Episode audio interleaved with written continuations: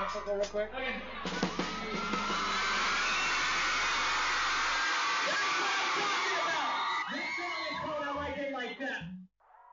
Shall Ray, new boys. Let's get it on, yeah, y'all can come along. Everybody drinks on me, bought out the bar just to feel like I'm a star. Now I'm thanking the academy. Missed my ride home, lost my iPhone. I wouldn't have it any other way. If you're with me, let me hear you say. I like it like that. Hey, windows down, chilling with the radio on. I like it like that. Damn, sun so hot, make the girls take it all off. I like it like that. Yeah, one more time, I can never get enough. Oh, everybody, sing it right back. I like it like that. I like it like that. Till the break of dawn, yeah, party walk by. If the cops roll up, pour the cops a cup, cause everybody's here tonight. Call a taxi, pack the backseat. I wouldn't have it any other way.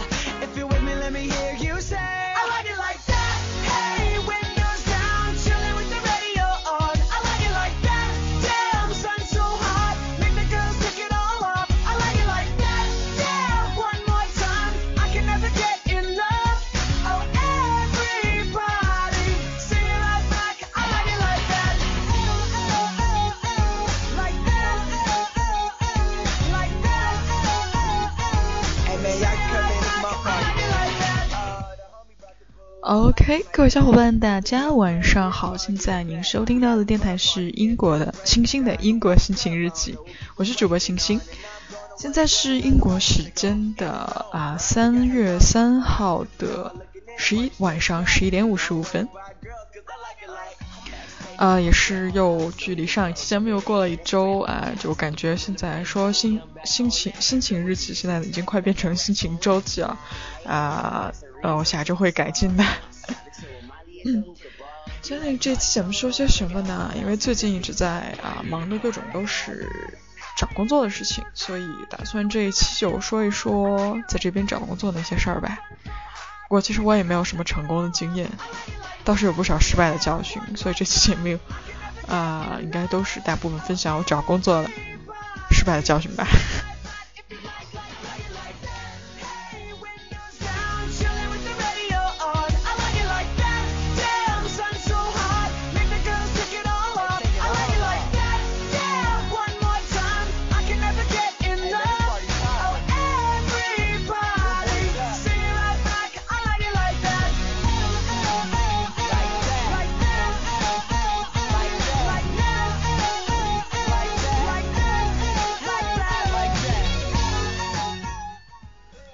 之前出国的时候，出国之前在国内上本科的时候，曾经在啊、找工作和那个出来深造当中犹豫过，所以呃，国内大大小小的招聘会啊，国内的工作我也找过一些啊、然后现在在这边也是如火如荼的各种海投、网申啊、面试，还有什么宣讲会，也是一直在啊、游走在这些事情之间。所以啊、对于这方面的不同啊，还有一些感触啊什么的，还是应该算是深有体会吧。嗯、出国之前，其实星星是学建筑电气的，就是类似于，就是我的行业应该算是建筑行业吧。啊、所以啊、大大小小地产的地产啊，是像什么呃万科、万达、什么世贸啊这些地产的招聘会参加过不少。啊，还有其他一些也是参加过不少，然后啊，就这些就比较一下两者的不同与相同啊，也是最近，哎呀，现在想一想都特别累。现在啊，看到各个公司第一反应就是啊，有没有啊申请工作的入口，然后申请进去就是一顿各种填表，啊，填完表以后啊，一般会有这种开放性的问题。其实我最讨厌的就是这种开放性的问题，但是偏偏不巧，开放性问题又是在这边找工作最重要的一点。就开放性的问题，就比如说，你为什么要申请我们公司啊？或者是啊，你觉得啊，你这个你申请的这个职位啊，它就是它是干什么的呀？你理解的是什么样的呀？啊，还有你觉得我们公司是怎么样运用技术来走到这一天啊？就就类似类似各种各种这种问题。就我觉得这些问题其实挺挺扯的。不过参加了这么多招聘会，然后听各种 HR 说，其实这种问题应该是最重要的，它直接直接关系到了你的动机，对，英文叫 motivation，直接是看出来你是什么样来促使你来就是申请这个工作啊、而不是盲目的那样的随便的投。其实我觉得这些东西挺扯，我我为什么想投你们公司？就这其实。说要是理由的话，也可以说的冠冕堂皇，也可以没什么理由啊，就是你们公司很牛，我就想，我就是想，我就是想投你。其实，在我看来，这些问题就是换个方法把这些公司吹一遍。其实这些公司也挺自恋的啊，好吧，这算是负面典型啊，大家不要学。呃，其实我觉得测动机就没有什么特别大的必要，可能可能是中国人都这么认为吧。因为我之前在国内找工作的时候，啊，也有一些大大小小的那个啊大公司，然后会有一些这种网申，但其实他们更多不看。即便是你网申把这些乱七八糟的题都答了以后，啊，就算是你没过，你直接拿着简历去找他面试，他还会是面你的。所以其实他本来在国内这种东西，反正我参加的大部分的那种比较大型的地产啊，还有其他的。啊，社区啊，还有其他那种施工单位什么那种公司，大部分都是没什么大用的。啊，有的公司甚至没有。但是在这边，无论是什么样的公司，都会有这种开放性的问题，真的是这样的。或者是啊，没有开放性的问题的话，也会有那种叫 online test，叫什么网申测试吧。啊，对，接下来就要说一下这个网申测试，这是我认为最恶心的一部分。啊，其实恶心的话，它是。不一定是分什么样的测试，呃，一般是大家先上网填各种表，然后那个表各种恶心，一般有七八块什么的，关于你啊以前的工作经验，然后是啊你啊你的那个高考成绩，有的还会问你的中考成绩。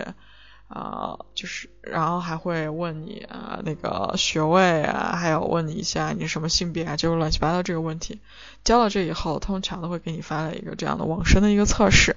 啊，根据公司不同的话，它分要测的东西也是不一样的。就啊，比如说，它通常会分成有一类叫做 verbal，嗯，我理解就是那种。阅读理解吧，然后从就是给你一小段，给你一一段文章，大概就几百字吧，就五六百字那样一篇文章啊，然后旁边会列出几个问题啊，你来根据这个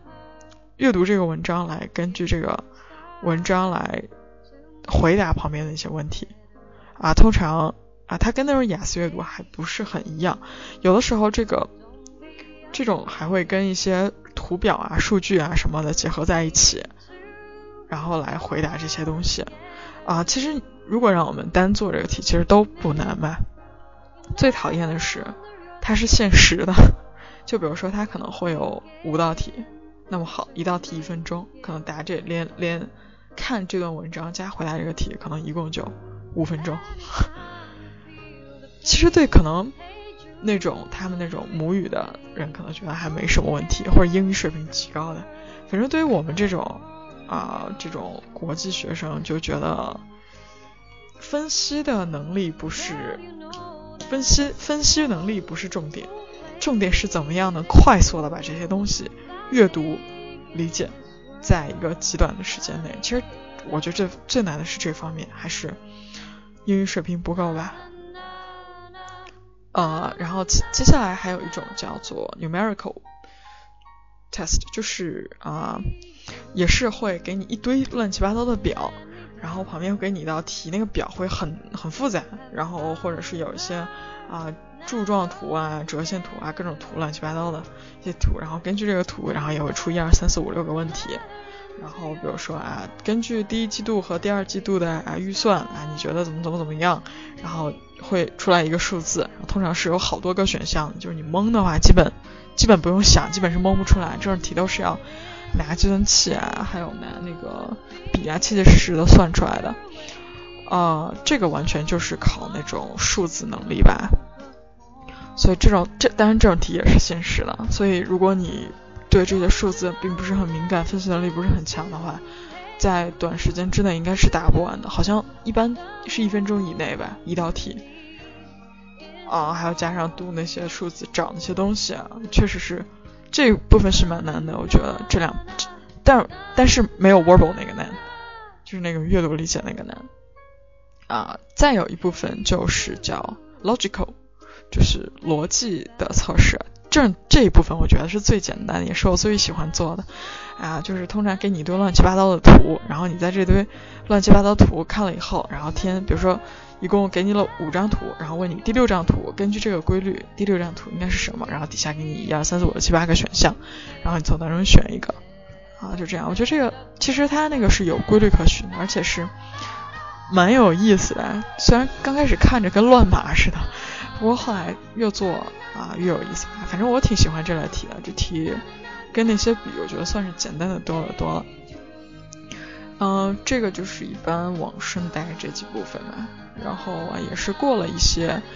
呃，通常通常这类的往事应该都会过啊。反正我觉得目前还没折很多，在这个网身上啊。其实我刚开始比较吃亏的是在那个叫 SJT，应该叫什么情景判断测试吧，就类似于性格测试的那种啊。我在这上面吃了好多亏，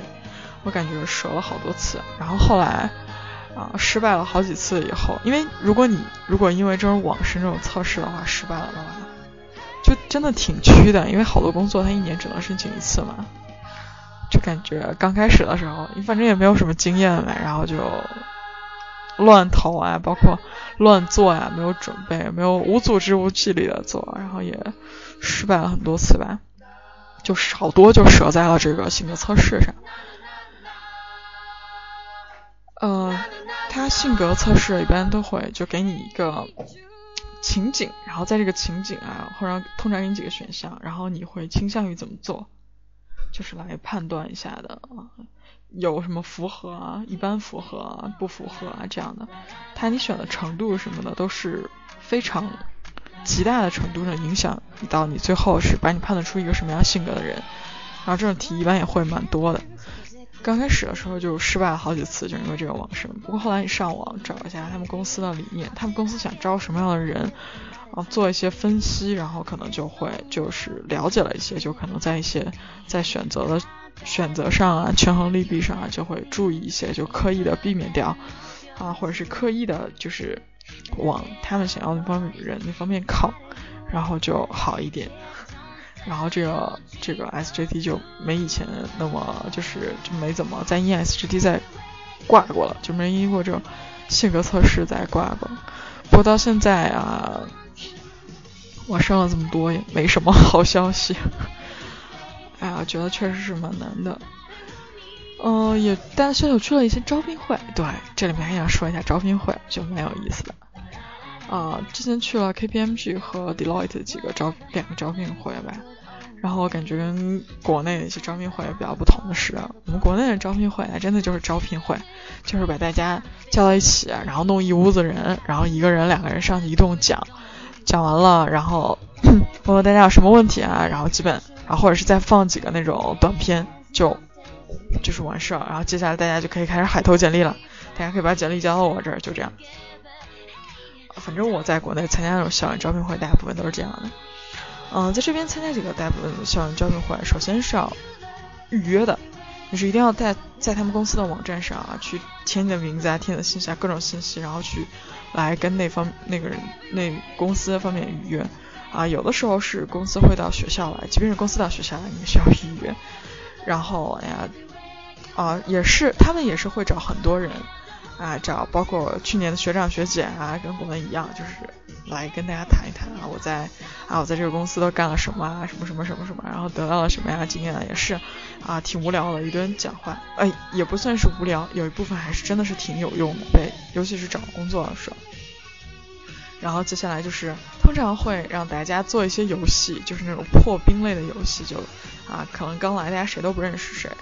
啊，比如说十几个人、二十几个人，谁都不认识谁啊？那我们来做几个小游戏吧，这样大家就知道谁是谁了啊。然后就是大家就会把整个人的这个整个房间的气氛都调动起来然后做几个小游戏，基本大家都知道谁是谁了，然后有一个简单的沟通，一个基本的了解。啊，就觉得这个其实蛮好的啊，然后也是，然后通常会给大家发那些发一个案例，然后会带着大家一起来分析，就比较像 seminar，就是研讨会吧，然后大家一起来研究，比如说把，比如说二十个人把大家分成啊五四个人一小组，可能分成五个小组，然后你们来研究，最后啊每个人来做一个那个小演讲，就大概五分钟六分钟的一个小演讲啊。就是你们小组来做小演讲，但基本是一个小组来的话，也是每个人都会在这个那个演讲里面都会发言的，都会说话的。那如果你不发言的话，其实也怪怪的。就是如果在最后啊不跟大家一起做这个演讲，也也也很奇怪。不过通常这种啊都是那种他们那种英国人的强项吧。当然，我也不得不说，我们中国人也是蛮擅长的。嗯，至少觉得不比他们差很多呀。啊，做这种演讲啊，大家基本啊，或者是然后通常这种研讨会都是由那种他们的那种小领导来带着的，就是他们的员工来带着的。所以通过这个啊，整个这个讨论，然后演讲，你会真真真切切实实的感觉到啊，你要申请的这个啊职位，它真的是干什么的？它整个的这个流程是怎么样？就比如说，真的要接到了一个。客户他提出了这个要求，整个样的过程是什么样的，就是蛮了解的啊。然后接下来就是会是一个那种吃饭的时间，或者是一个很小休息的时间，他们都会提供各种各样的茶、咖啡、饼干啊，各种小食、三明治啊、饮料。如果是晚上的话，还会供酒。啊，有的直接就是把你请到了那个公司，然后找一个很高大上的会议室，然后里面放了一些好多吃的啊，一些宣讲册，然后大家这样讲，然后聊天，啊呃，就蛮好的。就是这种是让大家是让每一个人都真真切切的去通过一个活动，比如说通过这个讨论来真真切切的去融入到这个公司当中，而不是那种简单的参观。我觉得这一点其实蛮好的，当然。啊，国内可能有的公司能做到这一点吧，但是大部分公司做不到，我觉得原因也是可以理解的，就是人太多了。啊，我们大概这一个这种招聘会就二十几个人就差不多了，没有多少人吧，所以比较方便。然后像那种 HR 啊，还有什么领导啊，有五六个人，就五六个人对二十几个人，甚至可能会更多，就是七八个人就那样对二十几个人。然后接下来。啊，当他们把他们就是像开会那样的都说完了以后，就是自由的吃饭啊或者休息的时间嘛。这个时候你就可以去踊跃的去找那些